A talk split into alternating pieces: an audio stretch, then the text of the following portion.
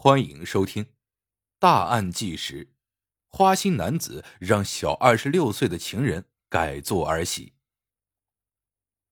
每个男人都知道“万恶淫为首”的道理，时常还会一本正经的夸赞自己洁身自好，坚决同美色诱惑斗争到底。然而，一旦身边真出现了诱惑，那些豪言壮语早就抛到脑后，哪怕背叛婚姻，也要一清方泽。若想人不知，除非己莫为。见不得光的感情，终究会成为定时炸弹，害人又害己。当混乱的关系将家庭搞得支离破碎，再后悔就晚了。为了掩盖见不得光的感情。男人们可谓是花样百出。湖北曾发生过一起情杀案。花心的男人为了保住家庭、维持婚姻，竟然想让比他小二十六岁的地下女友改做其儿媳，简直是荒唐。如此混乱的关系，最终导致了悲剧。花心男子为此付出了生命的代价。一九九六年。四十五岁的梁光生和十九岁的丁秀英相识，继而相恋。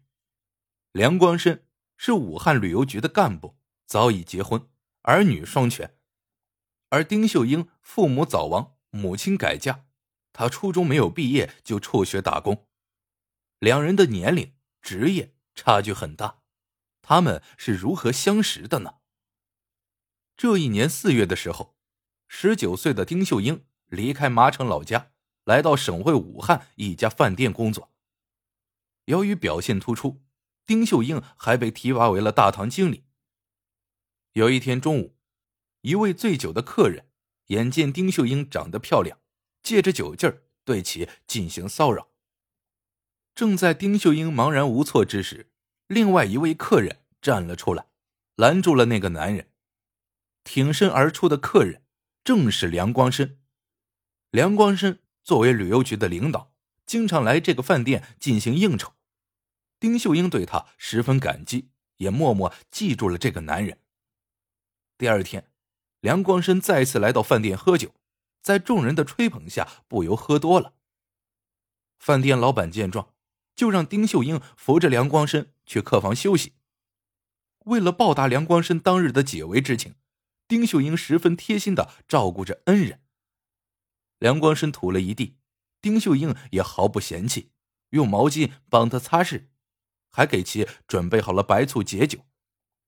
等到梁光生清醒后，对丁秀英大为感激，两人也由此开始熟络起来。此后，只要梁光生来这个饭店吃饭，都会叫上丁秀英上桌陪酒。在酒桌上，梁光生指点江山，出口成章，让丁秀英极为佩服。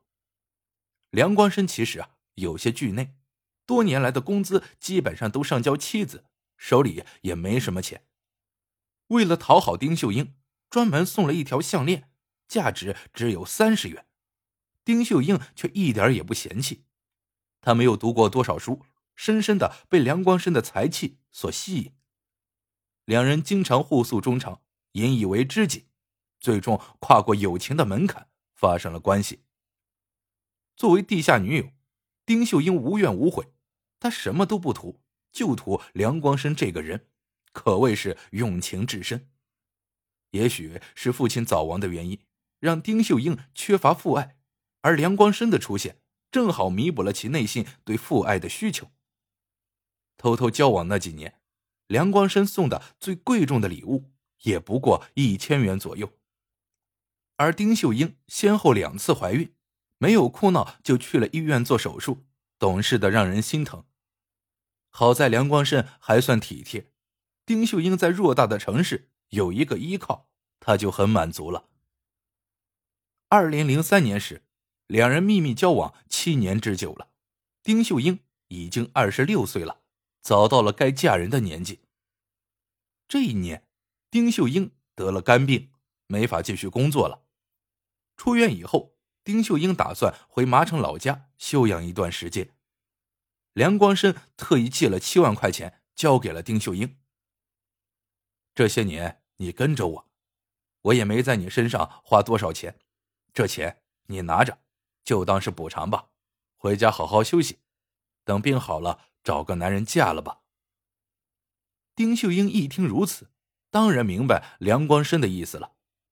如今自己人老珠黄了，梁光生想用七万块钱来做个了断，彻底结束这段感情。丁秀英大病初愈，也没有多少力气争吵，拿着自己青春换来的七万块钱，回到了老家。心里憋着这么多事，让丁秀英很难受。她将和梁光生的事情全部告诉了自己的妹妹。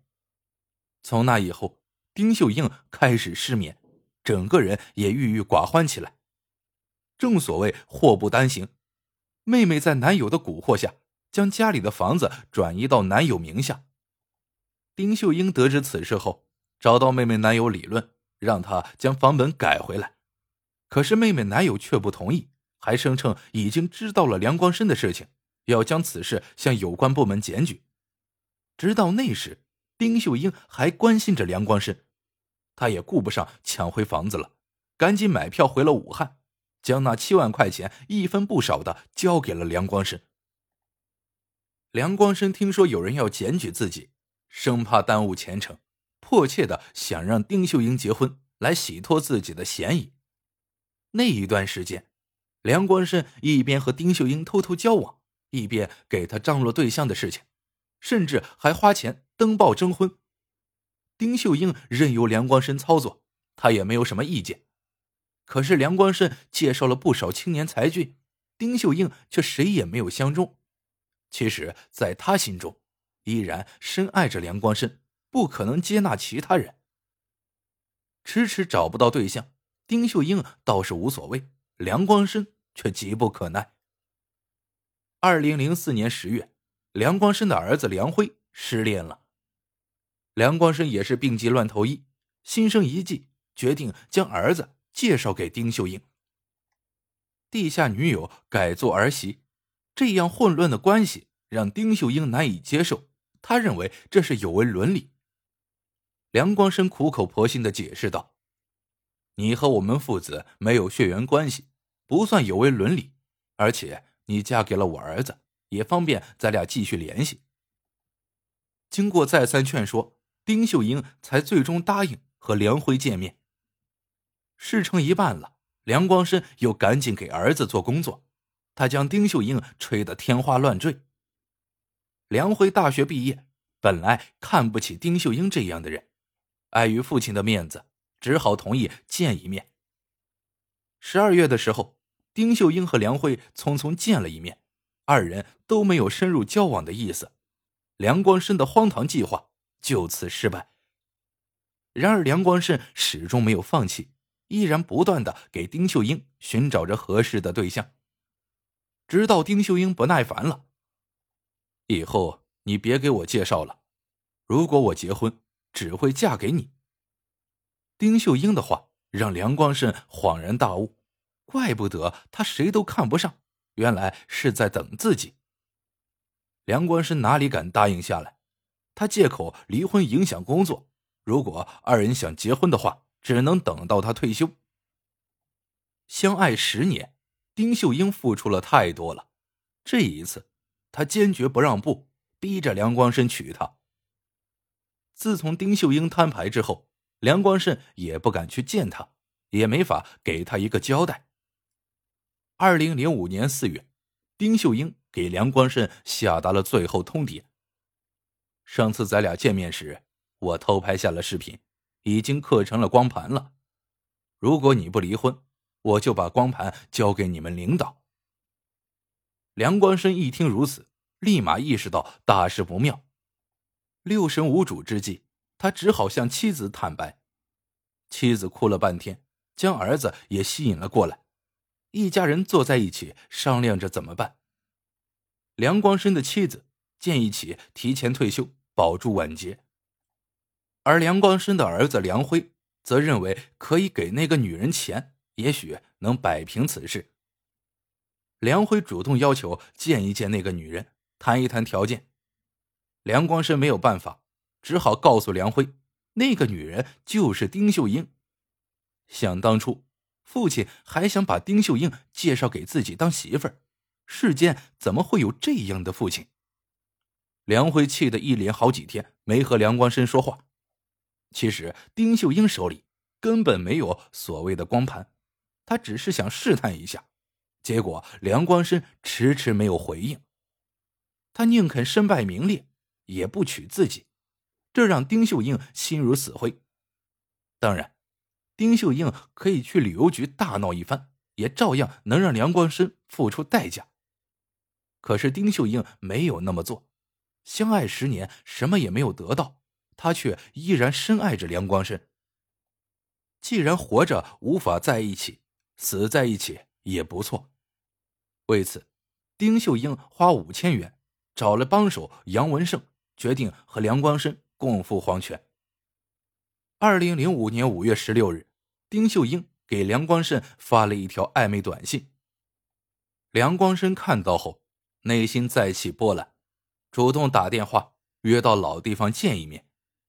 丁秀英提前开好房，不久之后，梁光生匆匆赶来，趁着梁光生去洗澡。丁秀英在两人的水杯中放入了安眠药。随后，二人相互拥抱，诉说着思念之情。而这时，响起来了敲门声。丁秀英将杨文胜放了进来。杨文胜进门就骂道：“你就是梁光生，欺负我妹妹，这事儿没完。”梁光生还想狡辩几句，就被杨文胜绑了起来。完成了任务。杨文胜就离开了房间。丁秀英看着无法动弹的梁光生，慢慢诉说着自己心中的委屈，一边说一边哭。说到伤心处，举刀就向梁光生的脖子砍去。与此同时，他用刀割腕，并喝下了伴有安眠药的水。最终，梁光生因为伤势过重当场死亡，而丁秀英则在其身旁昏睡过去。第二天下午，丁秀英才苏醒过来，腕部的伤没能致命。看着失去呼吸的梁光生，丁秀英才后悔起来，自己主动报了警。丁秀英经过救治，成功保住了性命。根据刑法第二百三十二条规定，故意杀人处死刑、无期徒刑或者十年以上有期徒刑，情节较轻的。处三年以上十年以下有期徒刑。最终，武汉市中级人民法院一审以故意杀人罪判处丁秀英死刑，缓期两年执行。而从犯杨文胜事先不知道丁秀英要杀人，他以为只是绑上梁光生教训他一顿呢，因此杨文胜因犯非法拘禁罪，判处有期徒刑两年。一段地下恋情如此悲剧，让人不胜唏嘘。丁秀英将自己的青春岁月都交给了梁光生，两人纠缠了十年之久，恩恩怨怨已经说不清楚。这混乱的关系最终导致悲剧，足以引起人们的警醒。